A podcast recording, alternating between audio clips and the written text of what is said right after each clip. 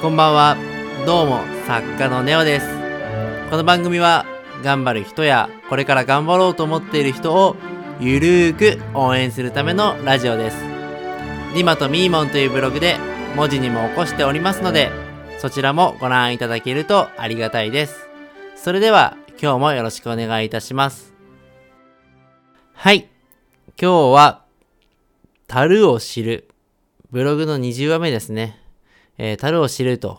いう内容に関して話していきたいと思います。はい。皆さんは京都の龍安寺にあるつくばい知ってますか？えっ、と、ここには、我、ただ、樽を知るという言葉が書いてあるんですね。で、私がえー、確か大学生の時にですね、えっ、と、京都に、えっ、と、観光に行った時に、まあ、このつくばいがあることを、まあ、知らずに、えっ、と、龍安寺を訪れまして、で、そこで、えー、見た水鉢ですね、まあ、つくばいに、まあ、すごい感銘を受けて、で、それが、あの、今でも記憶に残っているという感じなんですよね。で、まあ人間なんで、あの、まあ向上心を持って、えっ、と何かを、えー習得したりとか、まあ結果を出したりとかしていくことっていうのは、まあ非常に重要だと思っていて、まあそもそもその世の中がやっぱりすごいスピードで進んでいく中で、まあ自分が停滞してしまうと、まあ相対的に見たときに、あの自分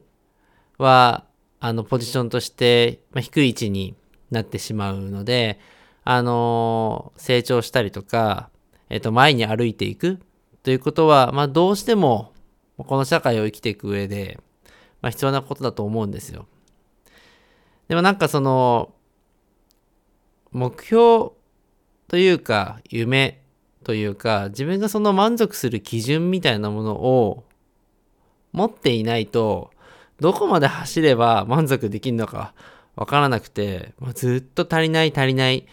ああ、これも足りない、あれも足りない、あー自分はまだ全然ダメだ。っていう形で満足する日が訪れることっていうのはないんだと思うんですよね。なので、まあ、非常に難しいテーマなんですけど、自分にとっての幸せって何なんだろうとか、自分はどういう生活をしたいんだろうっていうのを考えて、まあ、ある程度そのゴールを決めてあげる。っていうのは必要だと思うんですよね。で、その上で、その夢に何か近しい部分だったりとか、すでにそのステップに関して、まあ一つのステップに関してはクリアしているのであれば、まあそれに関しては、あの、もう自分は満たされているっていうような、なんか理解でいてあげて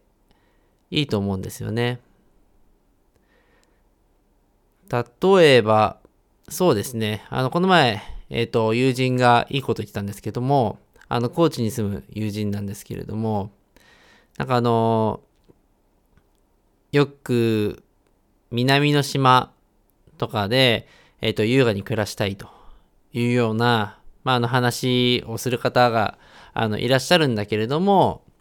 えっ、と、な、南の島でどういう生活を送りたいのって具体的に聞くと、まあ、綺麗な海があって、綺麗な自然があって、温暖で、えー、ゆったりとした時間が流れてて、みたいな、まあそういう話があったりとか、あのー平和な生活が、みたいなことがあるらしいんですけど、まあそもそも高知に住んでいる時点で、もうそういう生活基本的にできてるから、なんかもう南の島に住みたい人の暮らしがもうすでにできちゃってるみたいな、あの話とかをしてて、なんかまあ、すごいいい話だなと思ったんですよ。あの自分の周りに、なんか気づいてないけど、実はもうなんか達成してるものがあって、満たされてるものがあって、なんか気づいて、自分が気づいてないだけみたいな。気づいちゃったら、なんかめっちゃ幸せの中いたみたいなことって、なんか現実としてあると思うんですよね。私はあの、なんか都会の中で暮らすのが苦手で、まあそもそも、なんか精神的に病んだ時とかもやっぱ人混みとか、人がたくさんいるところとかすごい苦手で、でも、まあずっと、あの、都市部に、まあ、若干郊外ですけど あの、住んでたんですけど、まあ、あの、今回のそのコロナウイルスとかの課題もあって、地方移住を果たして、で、地方移住をして、暮らしてるんですけど、うん。なんかやっぱりその、自然がある程度あってみたいなところを求めて、あの、移動してるので、なんか結構、それだけで満たされちゃってる的なところがあって、まあ仕事とかでやっぱりストレスを感じることとかあるんですけど、仕事終わって、なんか山とか川とか見てると、うん、なんか悪くないな、悪くない人生だな、みたいなあの風にそれだけで思える瞬間とかもあって、うん、なんか自分のその、満たされてる部分とか、自分が幸せに感じれる部分とかに、やっぱフォーカスしてる時間を、あの、与える瞬間っていうのは、なんか自分の人生を幸せに生きていく上で欠かせないことだと私は思います。まあ皆さんも周りに何かしらその探せば、あのそういったことがあると思うので、あの、見つけてみてはいかがでしょうか。見つけてみようと思っても、一個もありませんという方が、もしいらっしゃったら、えー、ミーモンとディマと一緒に何か、あの、少しでも幸せに感じれることを探していきましょう。はい。えー、今回のテーマに関しては、えっ、ー、と、これで終わりにしたいと思います。えー、次はですね、ブログの21話ですね。とりあえず何か始めてみよう。パート1という、えー、テーマで、